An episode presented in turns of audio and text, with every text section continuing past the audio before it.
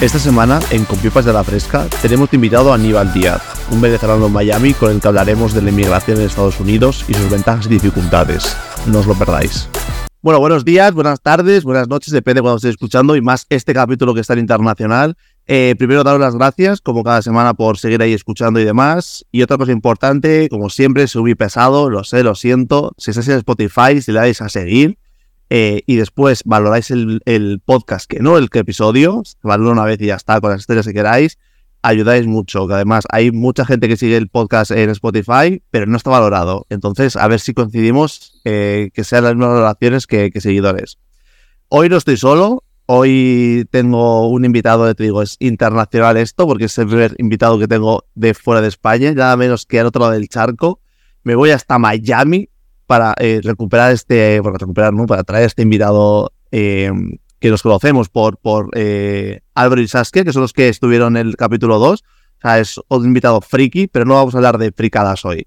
Entonces, bienvenido, Aníbal Díaz, 25 años, un venezolano, viviendo ahora mismo en Miami, Florida.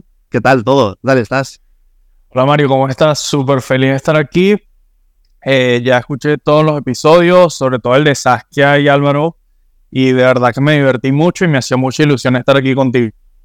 Es verdad porque, o sea, nos conocemos, bueno, hoy que estamos grabando esto, ni una semana creo, y vio que tenía un podcast, he escuchado todos eh, seguiditos, y eso me, ha hecho mucha ilusión, y más si quiera participar en, el podcast, y, seguramente que se vienen más episodios juntos, porque me ha propuesto muchas ideas muy interesantes. Así que me, gracias por esa parte que, que me toca que te haya gustado, que eso es, eso es positivo.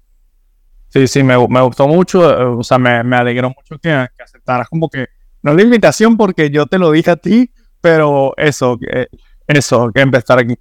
Nada, y me gusta, yo soy mandado y a mí además así, que sean capítulos diferentes y, y de gente diferente, a mí me gusta, así que eh, bien. Hoy vamos a hablar de algo diferente, eh, como capítulo ya sabéis que es un tema concreto, y este es verdad que a nivel me ha propuesto muchos, muchos temas muy guays, algunos más a lo mejor de los nuestros, más frikis, por así decirlos, o más así graciosos.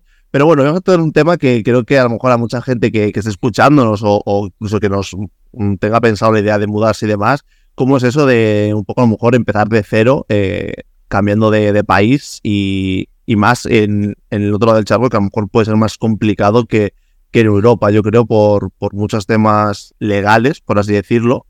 Entonces, eh, vamos a hablar un poquito de la trayectoria de, Aníbal. Aníbal tiene 25 años, eh, es venezolano, como he dicho, y se fue, si no me equivoco, hace 8 a, Atlanta, ¿es no? Te, sí. ¿Cómo es eso eh, para ti, o sea, a nivel de inmigración, de cambiar de, país? ¿Cómo fue ese primer cambio?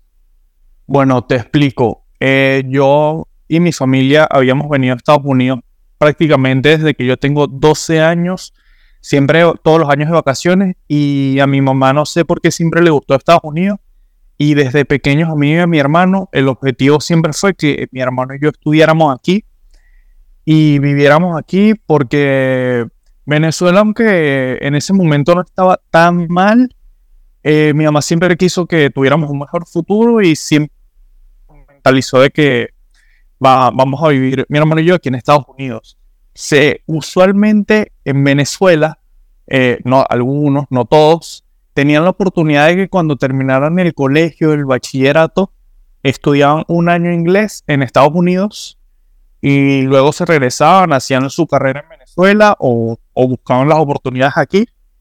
A mí me, me tuve la oportunidad de estudiar en Atlanta eh, justo apenas terminé el colegio, tenía 16 años cuando llegué. Así tal cual eh, como en las películas, vivía en la universidad, fraternidad, todo este rollo American Pie, así tal cual, ahí solo estudié. Luego volví a Venezuela, busqué otro curso en Atlanta como que más económico y ahí era en el centro de la ciudad. Eh, vivía en un apartamento con unos amigos y ahí empecé a trabajar. Eh, tuve una experiencia terrible en un car wash que trabajé 10 horas y me dieron 20 dólares. Eh, dólares y euros están como que súper. Sí, ahora, estamos pero sí. Sí, estamos bien con eso. Me fue horrible. Eh, Y después tuve la suerte que había en Atlanta hay un centro comercial de puros mexicanos. Eh, se llama Centro Plaza, algo así. Y una amiga, ella consiguió dos trabajos. Uno en una joyería y otro en una tienda de repuestos de autos, eh, coches, coches, vamos a decirle coches. Eh, se entiende, se entiende. Oh, ok, ok. En una tienda de repuestos y ella me dijo, bueno, vamos los dos y yo cualquier cosa me quedo con la joyería y te quedas con ese. Entonces fui, por suerte, era una, era una pareja de mexicanos, unas excelentes personas, trabajé ahí en los tres meses y luego porque la situación en Venezuela se puso muy mal, más que todo por la inseguridad. Gracias a Dios a mi familia como que no le pasó ningún episodio malo, porque en Venezuela se muchas familias emigran por un tema de secuestro o pierden todo, se meten a robar a sus casas y pierden prácticamente todos sus bienes. A mi familia, gracias a Dios, no le pasó nada. Y nada, mis padres se vinieron a vivir a Miami y ahí yo me fui con ellos. Entonces estuve seis meses en Atlanta. ¿Pero en Atlanta estuviste dos veces o una vez? Dos veces. Ah, por así como trimestres escolares. Primero fue de septiembre a diciembre y luego de mayo a julio. Pero luego hay eh, la mayoría de edad en, esos países, ¿cuál es? 21. En Estados Unidos, 21. Entonces, ¿tú podías eh, trabajar en un car wash o todo eso siendo menor de edad? No, te explico. Todos estos trabajos, hasta en un futuro que te voy a contar, hasta que cumpla como 19, son, por así decirlo, bajo la mesa, que es igual que trabajan todos los inmigrantes que no tienen papeles legales. Aquí en Estados Unidos. Negro, como se dice en España, al final, que no hay control. Exacto.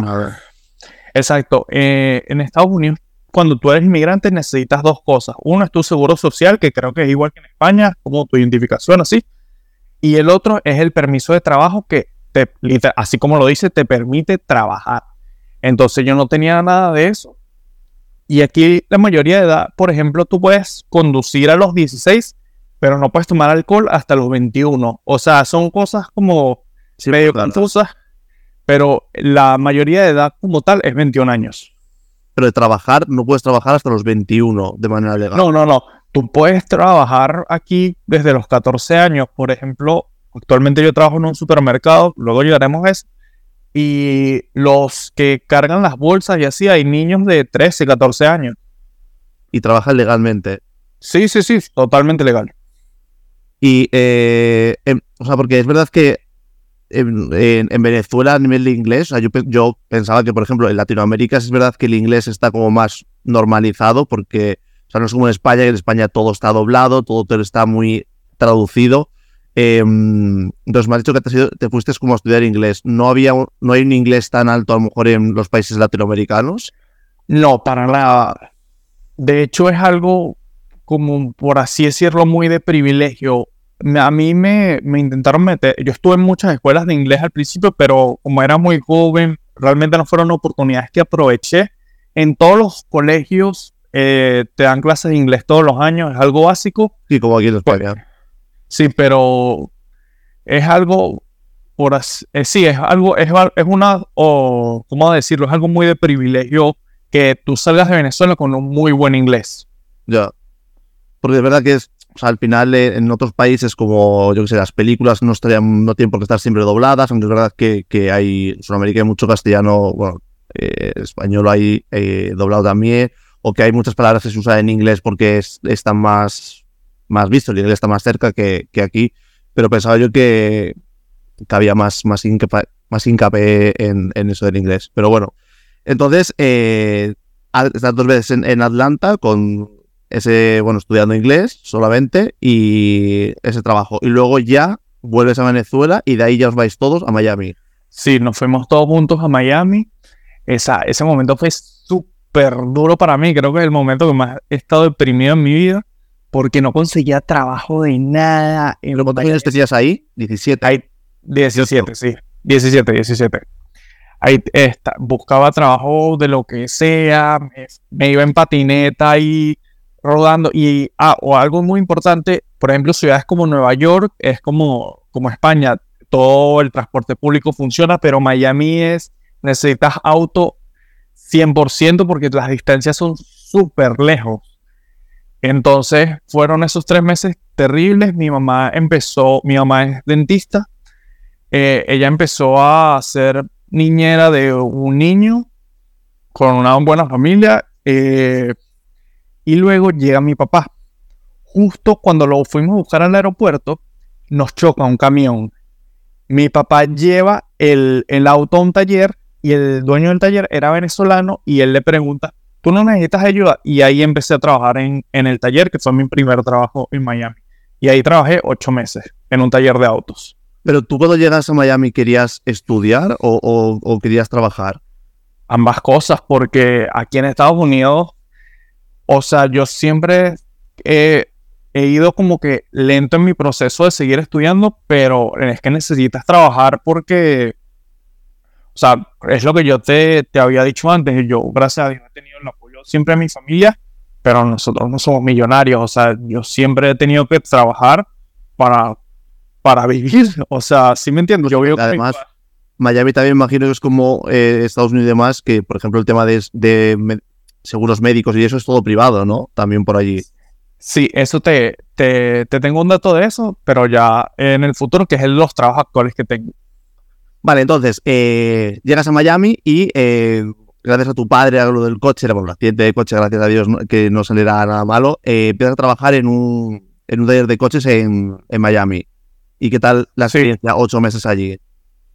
O sea, como te digo, a mí toda la vida me han, me han gustado los coches y empecé a trabajar ahí. Era un trabajo duro, me pagaban malísimo, pero como te dije, era un trabajo prácticamente ilegal y tenía un horario prácticamente decente, era de lunes a viernes.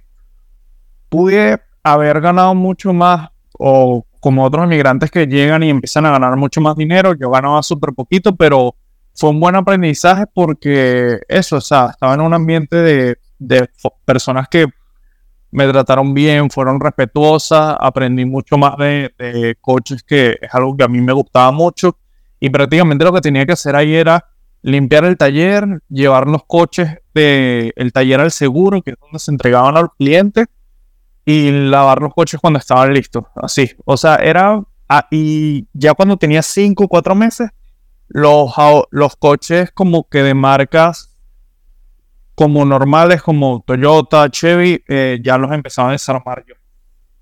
¿Y durante estos ocho meses estás solamente en ese trabajo o lo compaginas con alguna otra cosa? Empecé a estudiar, eh, aquí en Estados Unidos me dio una cosa que se llaman escuelas comunitarias. Son escuelas más que todo para los inmigrantes porque son súper económicas, cuestan como 30 dólares seis meses y realmente el nivel de educación es bastante bueno, pero no te da un título ni nada. Es literalmente para aprender a hablar inglés y, o sea, para ti mismo, pero no te da un título ni ninguna valida- validación en el sistema, por así decirlo. Pero ahí estudié y el nivel era bastante bueno. Y mientras estabas ahí, eh, ¿estabas buscando trabajo de otra cosa o te paraste de buscar trabajo? Ahí paré de buscar trabajo porque, como te estaba diciendo, tú para trabajar legalmente necesitas un permiso de trabajo. Mi familia y yo llegamos a estar legal aquí porque metimos una cosa que se llama asilo político. Entonces, ¿cuáles son las restricciones del asilo político? No puedes salir de Estados Unidos y a los 8 o 9 meses te llega tu permiso de trabajo y tu social para que estés, por así decirlo, entrado en el sistema americano 100% legal. Entonces, como yo estaba esperando que me llegara mi permiso de trabajo para buscar otro trabajo, yo seguía en el taller de coches, que aunque no era la gran cosa, quedaba cerca de mi casa, tenía una buena relación ahí con las personas y no me molestaba tanto, pero era duro, era bajo el sol, e- era complicado. Y ahora mismo, después de ocho años, no hemos dicho que es más o menos siete, ocho años que llevas ahí, ¿sigues siendo asilo político o ya eh, eres ciudadano, por así decirlo? O, o- No, por, por ejemplo, mi familia, ellos siguen en el asilo político. Eh, yo por suerte tuve la gran bendición de que conocí a Julie. Ella es, como dicen en España, mi chica. En- ella es ciudadana americana y ella eh, se casó conmigo legalmente. Entonces yo hoy en día soy residente eh, estadounidense y en unos cuatro o cinco meses voy a ser ciudadano. o sea, te has casa- o sea, estás casado, que esto no sabía yo, estás casado legalmente. Sí. Eh, Julie es una gran persona que me ha apoyado en todo y me ayudó mucho con eso. Gracias a ella, digamos que soy residente que te da muchas ventajas para crédito, estudiantes, compras de auto, de vivienda, de todo. Pero luego me dijiste que aún no puedes salir de Estados Unidos todavía. Te pasar un tiempo, ¿no? No, no, te explico. Yo ya puedo salir de Estados Unidos a donde quiera. Pero como soy residente, necesito salir con mi pasaporte venezolano, el cual está vencido y como Venezuela no tiene relación con Estados Unidos, no hay embajada eh, aquí. Entonces yo tengo que esperar a serme ciudadano para optar por el pasaporte americano. Pero si, por ejemplo, una persona de Colombia, Uruguay, México, Argentina, viene con asilo político, se vuelve residente igual que yo, con su pasaporte argentino o colombiano del país que sea, puede salir sin ningún problema. Entonces, pero tú ahora mismo no puedes ir a Venezuela, que al final tú eres venezolano. Eh, bueno, claro, tienes el pasaporte caducado. Eh, para renovar ese pasaporte. No hay otra identificación, por ejemplo, en España, aparte del pasaporte, que es más para salir de España, está el, DNI, que es el documento nacional de identidad. Tú no podrías con otra cosa venezolana ir a Venezuela a renovar ese pasaporte para poder viajar. El problema es que Venezuela es un país de el desorden máximo. Podría salir de aquí con mi pasaporte vencido, pedir una cita ya, pero nada, no hay absolutamente nada que me garantice un tiempo de seguridad ni nada por el estilo. Entonces yo no quisiera arriesgarme con mi trabajo, bueno, con mis trabajos, porque tengo dos, a estar más al tiempo allá en la cuenta y más cuando tengo la oportunidad de optar por mi pasaporte americano este mismo año. ¿Sabes? Sería, Sería como que morirme ahogado en la orilla. Pero aunque tú tengas tu pasaporte americano, sigues siendo eh, venezolano. Quiero decir, es tu nacionalidad en, todo el tema de pasaporte sería eh, venezolano. No es una doble nacionalidad, ¿no? Sí, realmente sí. Por ejemplo, cuando yo, tuviera ese pasaporte e iría a España, yo entraría a España como americano, como norteamericano, sí. Vale, vale, vale, vale. Entonces, tú consigues después de estos ocho meses tu permiso de trabajo y cambias de, o sea, cambias de trabajo por encuentras algo mejor. Aquí llegó un momento duro porque me, no, nos mudamos 30 minutos al norte y empecé a buscar trabajo y no me llamaban de ningún lado. Aquí, aquí fui. Trabajé en dos estaciones de gasolina diferentes. Eh, fui asistente de armador de mesas de billar. Trabajé en otro car wash. Y todo eso como por cuatro meses. Pero es más era más difícil para ti por el hecho de ser eh, venezolano, o sea, por el hecho de ser eh, latino. No, o sea, depende, hay circunstancias que sí te afectan, pero en estos trabajos no. Lo que pasa es que estaba en una zona nueva y digamos que no sabía cómo moverme, por así decirlo. Por ejemplo, eh, actualmente yo trabajo en el correo, en, ustedes le dicen UPS, ¿verdad? Eh, bueno, em, o sea, UPS es como una empresa eh, privada. Eh, en sí, Correos de España es Correos, pero es verdad que UPS existe como empresa privada, como un, no sé si ahí existe Seur, Naces. O sea, es otra mensajería privada. Yo trabajo en esa mensajería privada y yo empecé en este trabajo porque un amigo literal me dijo, hicimos la solicitud y al día siguiente entré, ¿me entiendes? Y yo hubiese podido entrar a ese trabajo pero es que no sabía, es, eso es lo que pasa. el desconocimiento de cuando llegas a un lugar nuevo es algo que te afecta mucho. Ya yo tenía mis permisos de trabajo y mis maneras de empezar, pero no sabía cómo, no sabía las maneras, las aplicaciones online, entonces fui poco a poco. Por eso cuando alguna persona me pide mi ayuda para la información de algo, yo trato de facilitárselo para que se salte pasos que no son totalmente necesarios si ya tienes la información porque ahí cuando tú vas a todo eso, sientes que no, no sabes dónde acudir. Al final, como dices, no hay una embajada eh, de Venezuela en, en, en, Miami, en este caso. O sea, sientes que, mm, que no hay mucha ayuda para la gente eh, inmigrante, en, en este caso, en este país. No, sí hay, sí hay, totalmente, porque muchas personas que trabajan aquí son inmigrantes. Se me hizo difícil porque yo no sabía cómo ni dónde aplicar ni esas cosas. Y estos trabajos me fue terrible, pero no porque yo era inmigrante, me fue terrible porque los trabajos eran terribles como tal. Pero, ¿y lo- en inglés bien? O sea, en, to- en todos ya tenías un inglés que te permitía trabajar bien, entenderte bien con la gente y todo. Esto es algo que pasa mucho aquí en Miami, es que como todo el mundo habla español, mucha gente llega y le da como que pena, eh, ¿sabes? Ta- tal vez tú conoces el inglés, pero te da pena hablarlo. En cambio, como yo llegué a Atlanta, aunque mi inglés no era bueno para nada, yo no tenía esa pena. Entonces, ese primer paso ya yo lo tenía. Siempre me he podido comunicar, he aprendido más inglés con el tiempo, pero ese primer paso de em, llegar a comunicarme de, hola, necesitas un trabajador, yo estoy dispuesto a esto, siempre lo he podido hacer, porque ese primer paso de no tener pena al equivocarme hablando inglés, siempre lo he tenido. Claro, porque luego te decía, la imagen yo creo que mía y seguramente mucha gente que está escuchando es que para mí Miami, aunque sí está, eh, bueno, Estados Unidos y demás, para mí Miami es como súper latino, porque al final eh, hay mucho artista, eh, por ejemplo, musical, eh, latinoamericano viviendo en Miami, mucho español viviendo o, haciendo conciertos en Miami. Para mí siempre Miami ha sido como un sitio con una cultura muy latina, o donde sí creo que hay una población altamente latina de, de- varios países. Entonces, al final, puede que eso sea más fácil o haya sido más fácil para ti o para tu familia eh, trasladarte ahí, que a lo mejor no hubiera sido Estados Unidos.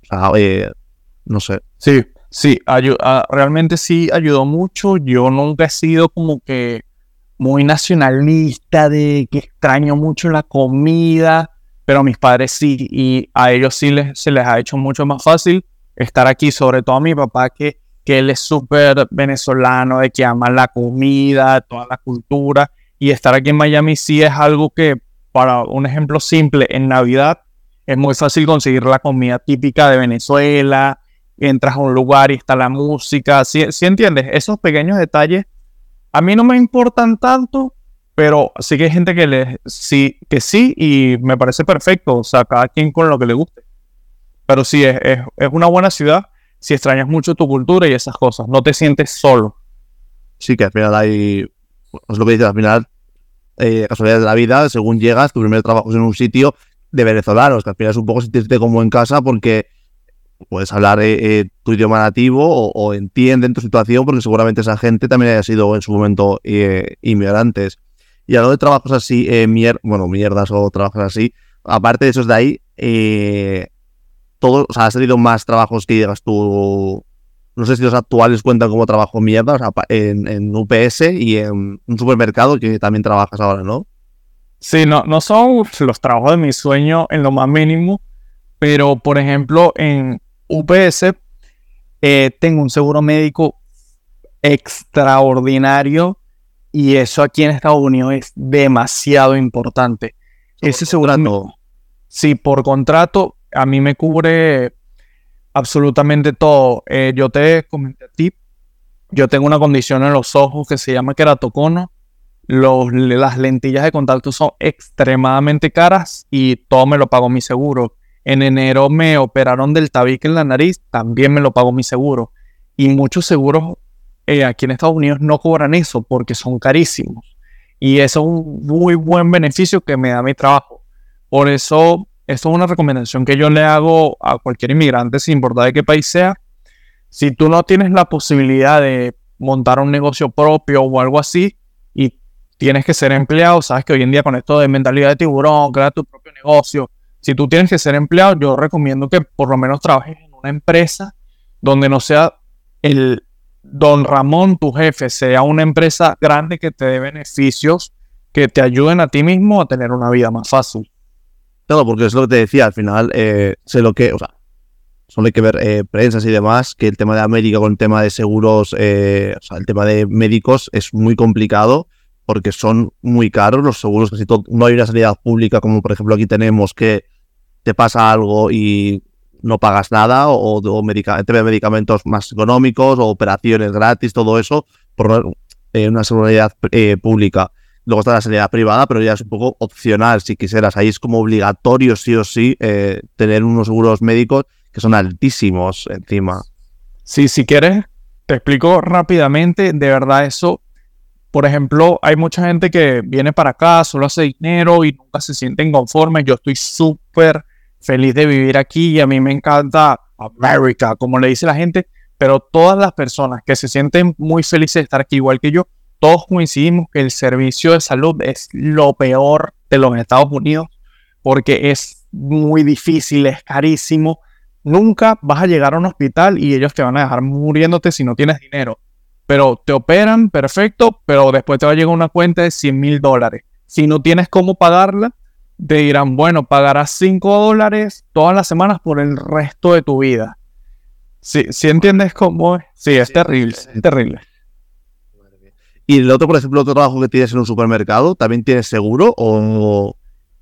Tengo seguro, pero como ya yo tengo el otro, no lo aplico. Es un seguro bueno porque es un supermercado solo ahí en Florida, es como, es una buena compañía, pero yo uso mi otro seguro, pero si yo quisiera optar por ese, también puedo.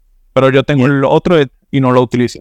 ¿Hay problemas a la hora de compaginar dos trabajos? ¿Es normal que eh, es que no sé cómo funciona porque al final aquí en España hay una cosa de, los impuestos, de declaración de la renta y demás, que al tener, pues cuando tienes más pagadores, como que te quitan más impuestos, por así decirlo resumidamente. ¿Hay algo que también por tener más trabajos tenga sus contras, entre comillas? O su... Depende. Por ejemplo, yo sé que en España, esto me lo dijo un amigo, eh, no te puedes pasar de ciertas horas de trabajo.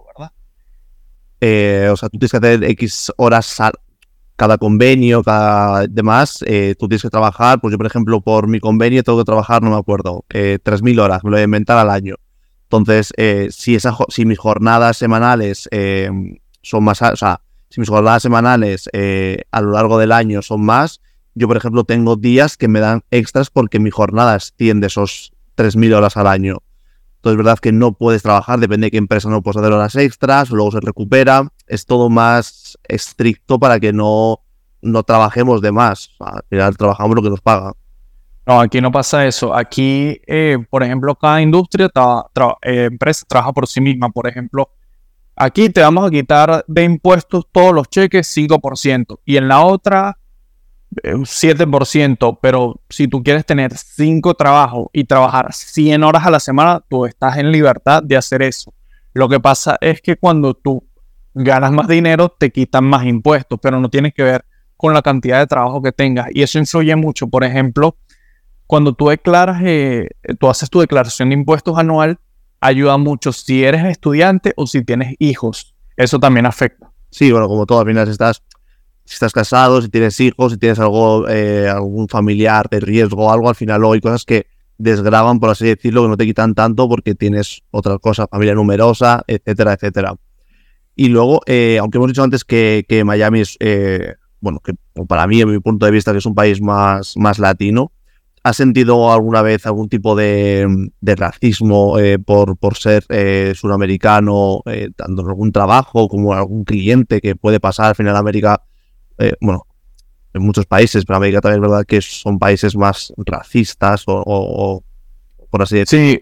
¿Has sentido alguna vez ese tipo de, racismo? ¿O tú mientras trabajabas, buscando trabajo o algo? O... Sí, eh, un par de veces. Por ejemplo, una me pasó cuando estaba en Miami, Miami, que fue como, como Venezuela se puso tan mal y mucha gente empezó a llegar en grandes cantidades. Fue racismo de los propios latinos que veían a los venezolanos mal. Por ejemplo, no todos obviamente, no generalicemos, pero muchos centroamericanos, ellos cruzan la frontera caminando, por así decirlo, en malas condiciones. Entonces, nosotros venimos en avión.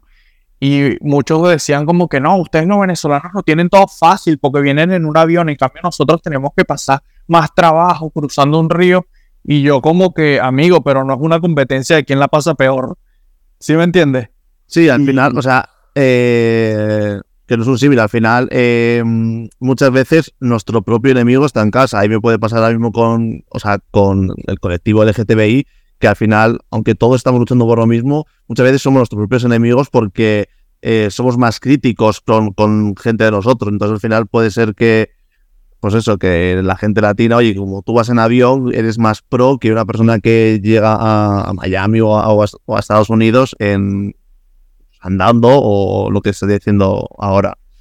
Pero a nivel de algún americano, eso no has tenido problemas, aparte de tu nombre, que por favor quiero que lo digas eh, aquí, cómo la gente pronuncia Aníbal. Yo tengo años en Estados Unidos y no he conocido a una sola persona que pronuncie bien mi nombre en inglés. Dicen Annabelle, Aníbal, Annabelle, y yo como que sí, sí, sí, eh, como, tú quieras. Es que además es fácil. es verdad que Aníbal, yo estoy más acostumbrado a verlo con, con H al principio. Que yo no sé si es porque yo creo que Aníbal también hay, bueno, a lo mejor por Aníbal Lecter. El, sí, totalmente. Que, que, es más así. Pero incluso Aníbal Lecter es un personaje que no sé cómo lo llamarán los, los extranjeros. A lo mejor al tener la H piensan que es diferente eh, a la hora de pronunciarlo algo. Pero me parece un nombre fácil para, para incluso una persona de inglés que, que diga eh, Aníbal. Otra cosa es si tuviera eh, R's o algo así que fuera más difícil, pero Aníbal. Sí, pero eh, es súper complicado. Por ejemplo, mi mamá se llama Anamar y tampoco lo pronuncian bien. Eh, por ejemplo, Julie, eh, el nombre de ella se escribe J-U-L-Y. Entonces se pronuncia July y July en inglés es Julio, el lunes. Exacto. Entonces es problemático pronunciar ciertos nombres cuando no son comunes. Supongo que con Pedro, Juan, Andrés es mucho más común, por ejemplo, siempre que voy a un lugar de comida y compro algo y me piden mi nombre, yo digo me llamo Andrés, porque así se llama mi hermano. Entonces es mucho más fácil que ponerme a explicarle mi nombre a siete personas al día. Sí, pero por ejemplo, eh, em, Pedro o todo eso, hay muchos nombres que sí tienen traducción en, inglés, o sea, existe esa traducción en inglés que para ellos es más fácil. Pero me hace gracia que, o sea, no sé, yo lo veo fácil. Aníbal para una persona muy extranjera leer, porque literalmente es Aníbal, o sea, no tiene, no tiene más. Y me hizo. Sí, es súper complicado y muchas veces me preguntaron en mi trabajo si yo era ruso o algo así. Solo una vez tuve como una medio Te pueden preguntar si eres ruso, o sea, la gente no te está viendo, te verá en fotos porque subirá fotos tuyas. Eh, pero eh, tienes de ruso lo que yo ahora mismo eh, de rubio platino, rubio nacimiento, o sea, nada. O sea, supongo que porque tienen muy mal interpretado que todos los latinos somos este estereotipo de mexicano con un poncho y un sombrero. Y eso fue el, momento de discriminación. No me molestó porque me lo tomé como a chiste, pero una vez una americana en mi trabajo, eh, yo estaba armando un camión, eh, me estaba tardando un poco y me dijo, ándale, ándale. Y yo como que, dude, I'm not a fucking Mexican. Y ella como que, ah, same shit. Como que todos en Latinoamérica somos lo mismo, ¿sabes?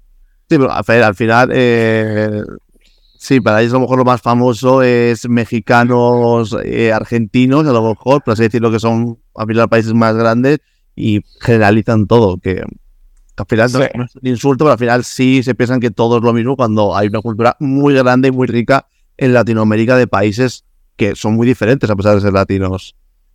Pero bueno. Sí, sí, pero yo no me lo tomo personal, es como... ¿Qué importa? No, además que yo te veo cada, o sea, te veo cada latino. O sea, es verdad que yo te veo, puedo decir que perfectamente eh, español o tal, pero no te veo eh, ruso blanco, eh, ojos claros o americano blanco. No, tú tienes tu colorcito latino como tenemos, un poquito más morenito y, no sé, se ve bien. Sí, para nada. O sea, es eso. O sea, eso es, otra, eso es otro detalle que, por así decirlo, me gusta de Estados Unidos, es que aquí nada es personal. ¿Me entiendes? O sea, eso es algo que a mí me gusta mucho trabajar con americanos, que el trabajo es trabajo y ya. Por ejemplo, cuando yo trabajaba en lugares latinos, eso era un chisme, un grupo de WhatsApp, un problema. Los americanos es 5 de la tarde, cada quien va a su casa y a nadie le importa tu vida, absolutamente nada. No, por una parte mejor.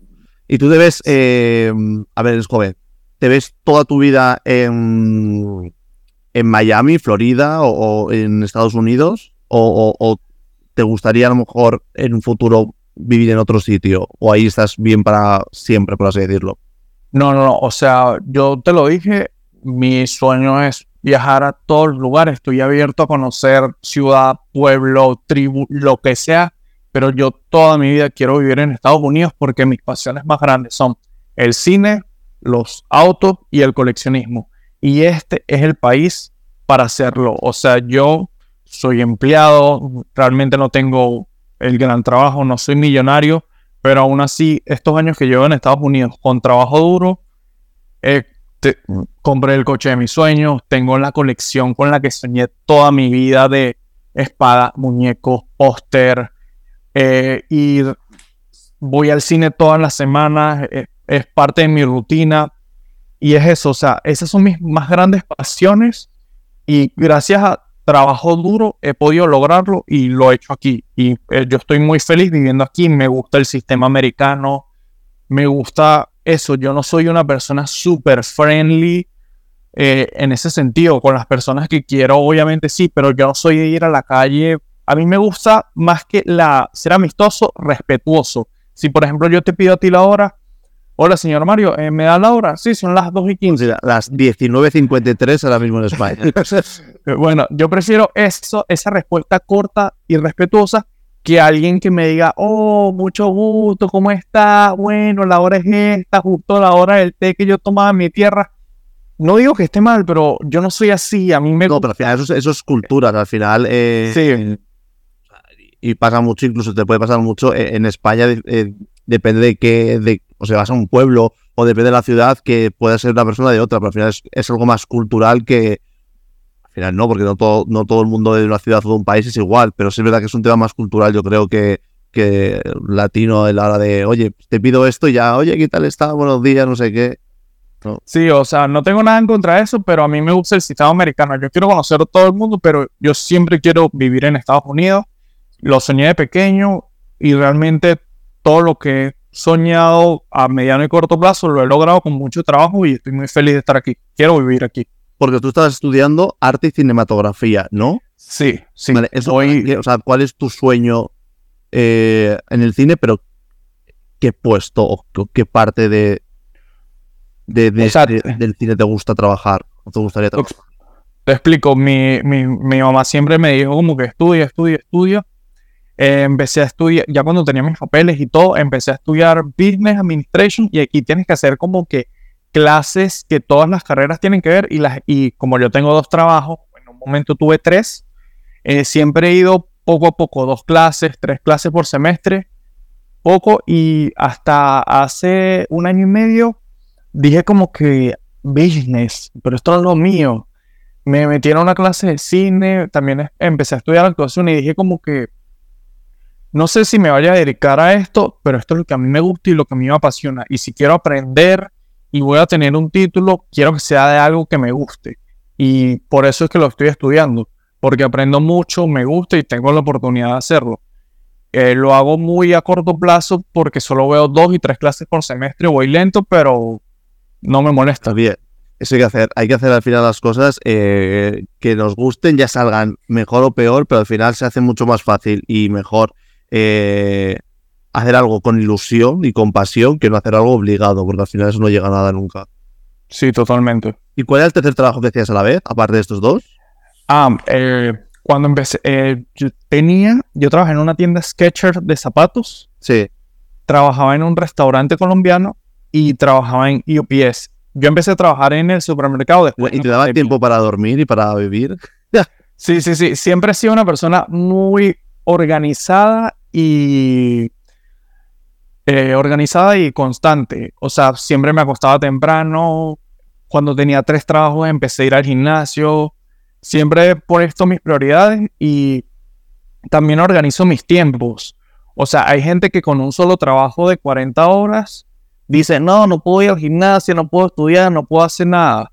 Y es como que, amigo, ese trabajo es solo un trabajo, tú no le debes nada a nadie puedes organizarte. Yo trabajaba 60 horas y aún así tenía los fines de semana libre, iba al cine, iba al gimnasio. Es cuestión de organizarte. Por eso te digo, yo, yo no tengo un negocio, yo soy un empleado de unas empresas. Yo llego, yo sé que mi tiempo vale, yo les digo, mira, yo puedo trabajar de esta hora a esta hora, yo tengo otro trabajo, hago esto, hago esto y así. O sea, lo bueno de ahí es que a la hora de los trabajos tienes flexibilidad horaria cuando tú llegas ahí. O sea, no es como, por ejemplo, en España, eh, oye, los horarios son estos. Si te gustan, bien, si no, no. O tienes una semana de mañana, una semana de tarde, o son ocho horas eh, todo esto, o tal. Ahí tú tienes una flexibilidad en el sentido de, oye, mira, tengo otro trabajo, solo puedo trabajar estas horas, estos días. Vale, venga, hay de todo. Hay de todo, hay de todo. Por ejemplo, el año pasado yo eh, y, fui a otro supermercado porque mi trabajo estaba lento y me dijeron como que tienes que trabajar estas horas mínimo. Y yo, ah, ok, no me funciona. Hay de todo. Hay trabajos súper extremistas, hay trabajos más flexibles. Yo es lo que te digo, me gusta tener dos trabajos para nivelarme y yo pongo mi orden. Pero hay, hay de todo. Qué guay. Pues yo creo que ha sido interesante esto de hablar al final algo diferente así de inmigración, más inmigración en, en, en América, que al final es algo diferente a, o no tenemos tanto a la gente escuchando que es casi más española, eh, ver otro, otro punto de vista desde dentro y, ha sido muy interesante. Eh, no, y quisiera decirte algo, y bueno, para las personas que nos oyen, que mucha gente en Latinoamérica piensa como que no, eh, yo estoy limitado y quiero irme a Estados Unidos. Y yo digo que el lugar no es lo importante, es lo que tú quieras en la vida. Si tú me dices a mí, mira, yo quiero ser abogado y estoy en Perú, y, pero soy abogado. Bueno, si eso te hace feliz, perfecto. O sea, el lugar no importa. Mis sueños están aquí en Estados Unidos y por eso yo quiero vivir aquí. Pero si tú vives en Ecuador, Colombia, Cuba, donde sea, y tú estás feliz, me parece perfecto. No hay ninguna presión de venirte a Estados Unidos o a donde sea, solo por, por eso. La felicidad está donde tú quieras y donde tú puedas realizar tus sueños, no del lugar. Pues muy bien dicho, Aníbal. No te voy a decir nada. Y con esto vamos a pasar a la sección de, de, marionadas, que hace dos semanas le hicimos un poquito más grande, eh, para meter un poquito más de cosas personales, de, en este caso de los invitados. Y voy a empezar por esa parte de dos preguntas eh, un poco personales, privadas, estrambóticas ahí, que, bueno, ya las has escuchado porque escuchaste el podcast hace dos semanas, eh, que es la primera, el sitio más no sé si raro existe o sea, latino más extraño donde has cagado, no sé cómo se, o sea, se dice igual, si no. Sí, sí, sí. sí, eh, el sitio más raro donde has hecho eh, esto. Sí, igual. Eh, me puse a pensar y no es tan interesante. Creo que lo más divertido que te puedo decir fue que fue en el lobby de un hotel cuando yo tenía mi habitación arriba. Fue porque... No aguantaste se llegar a tu habitación y, abajo. Sí, porque estaba en Puerto Rico, había comido pulpo y se me quedó la, ya, la tarjeta para marcar en el, en el coche del, en el parqueadero, en el estacionamiento. Y me dio una, como un puñetazo en el estómago y yo, no puedo, no puedo, no puedo. Y me metí en el lobby ahí. Pero tenía mi habitación arriba. Está bien. Y la segunda pregunta es si alguna vez te has saltado la ley. Eh, he tenido multas de tránsito como 10 por velocidad. Es que con ese coche cualquiera nos sube la velocidad. Porque el coche que tienes ahora, madre mía, eh, Toreto. No, no, no. De hecho, con este que tengo nunca he tenido ningún ticket de tránsito. Lo que pasa es que con los otros que tenía antes era más inmaduro. Eh, ¿Sabes? Cuando uno es muchacho, porque es lo que es eso que vivimos. Yo apenas tengo 25 años, pero estas tickets, multas de tránsito, era cuando tenía 19. ¿Cuánto es lo máximo que se puede eh, conducir allí? En, las calles 40, aquí es con millas. Eh, déjame en kilómetros es como 70 y en las autopistas como 120 kilómetros, kilómetros. Pero aquí es por milla. ¿Pero tú has tenido las multas dentro o fuera de ciudad? De todo. de todo, se más. Eh, he atropellado tal, he dado un contenedor, no sé qué. De todo, de todo. Por suerte ya tengo varios, años sin, sin eso y, o sea, he madurado. Bueno, llevamos la parte así más friki, por así decirla, que a mí sí me gusta recomendar. Eh, empezamos por serie o película. Dime algo. Eh, quiero recomendar una película quise escoger una de Netflix, que es más fácil porque todo el mundo la tiene. Es Tic Tic Boom. Es, es la película. Andrew Garfield es. Andrew Garfield, sí.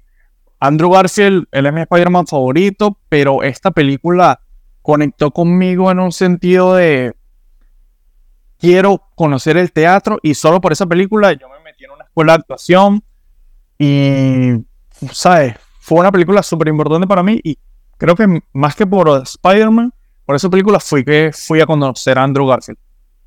Vale, yo voy a recomendar un anime que encima también está en Netflix, es Record of Ragnarok, que va sobre el Ragnarok y eh, son peleas entre dioses humanos, entonces, bueno, aún no ha acabado, ha sido la segunda temporada ahora, eh, quien gane, si ganan los dioses, elimina a la humanidad y si ganan los humanos, eh, pues sigue estando la humanidad. Entonces es interesante porque hay muchos tipos de dioses de diferentes culturas y humanos célebres que se unen a las Valkyrias para tener un poco más de poder y estar un poco igualados.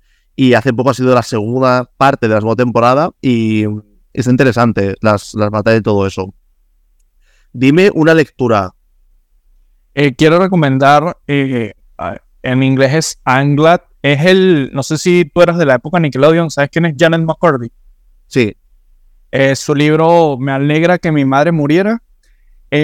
cuando este libro salió, mucha gente pensaba que era como que algo de chismes y algo así, y nada que ver, es un libro que te va a hacer llorar, reír, y si no quieren comprarlo, está en audiolibro, en inglés está narrado por ella misma y en español hay en muchos lugares, creo que está en YouTube, yo lo recomiendo mucho. Yo voy a decir eh, una novela gráfica, porque no sé si se puede considerar cómic, creo que no, creo que es novela gráfica. Eh, Harley Quinn, Cristales Rotos, que yo no sé si allí, bueno, allí sí está en América, con otro nombre, me imagino, bueno, en inglés y demás. Y está muy buena, aparte del dibujo, la historia de Harley Quinn, que es eh, más juvenil.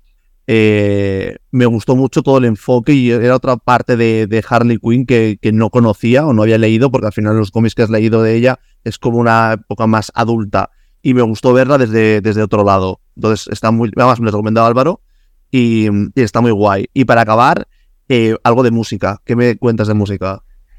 Eh, tengo mis dos canciones favoritas que como es un día súper especial quería recomendarlas, pero como todo tu es española, quiero que sepan que yo también escucho Los Violadores del Verso, entonces quiero recomendar La Ciudad Nunca Duerme de Los Violadores del Verso. Yo eh, voy a recomendar que aunque la banda sonora entera no me ha gustado, o sea, no quiero decir no me ha gustado toda entera, como ha salido ahora, voy a recomendar la banda sonora de Barbie. Y en específico, las dos canciones que más me han gustado, porque encima son dos ah, eh, cantantes que me gustan mucho y me parecen muy bailables, es la de Charlie X, X que no sé cómo se llama esto, y la de Ava Max. Son las dos canciones que más posiblemente voy a escuchar de esa banda sonora. Así que ahí lo dejo. Y oye, Aníbal, ha sido un placer tenerte eh, en el podcast. Eh, venderán más putos, porque además me han hecho ideas muy buenas. Eh, hay una de ellas que me gusta mucho y seguramente haremos y a ver si metemos a más gente, porque así es más divertido hacerla. Pero me ha gustado mucho primero darte las gracias por escuchar todos los podcasts de seguido, por querer colaborar en el podcast eh, por ponérmelo tan fácil y, contar tu experiencia y demás, y creo que es algo más personal y me parece muy, muy chulo. Así que, de verdad, muchas gracias por, por todo y, y que pronto vamos a hacer más cositas juntos, seguro. No, no, muchas gracias a ti, de verdad para mí es un honor, me la he pasado increíble. Si te dije que te dije muchas ideas, si las quieres hacer con otra persona está bien, pero quiero volver y que grabemos muchas cosas. Nada, ya sabes que mi casa es tu casa y, literalmente hasta físicamente. Cuando quieres viajar a España y puedes viajar a España, mi casa es tu casa. Así que nada, muchas gracias eh, a la gente que está escuchando. Nos vemos la semana que viene. No tengo ni idea de qué va el podcast la semana que viene. Eh, ya miraremos a ver.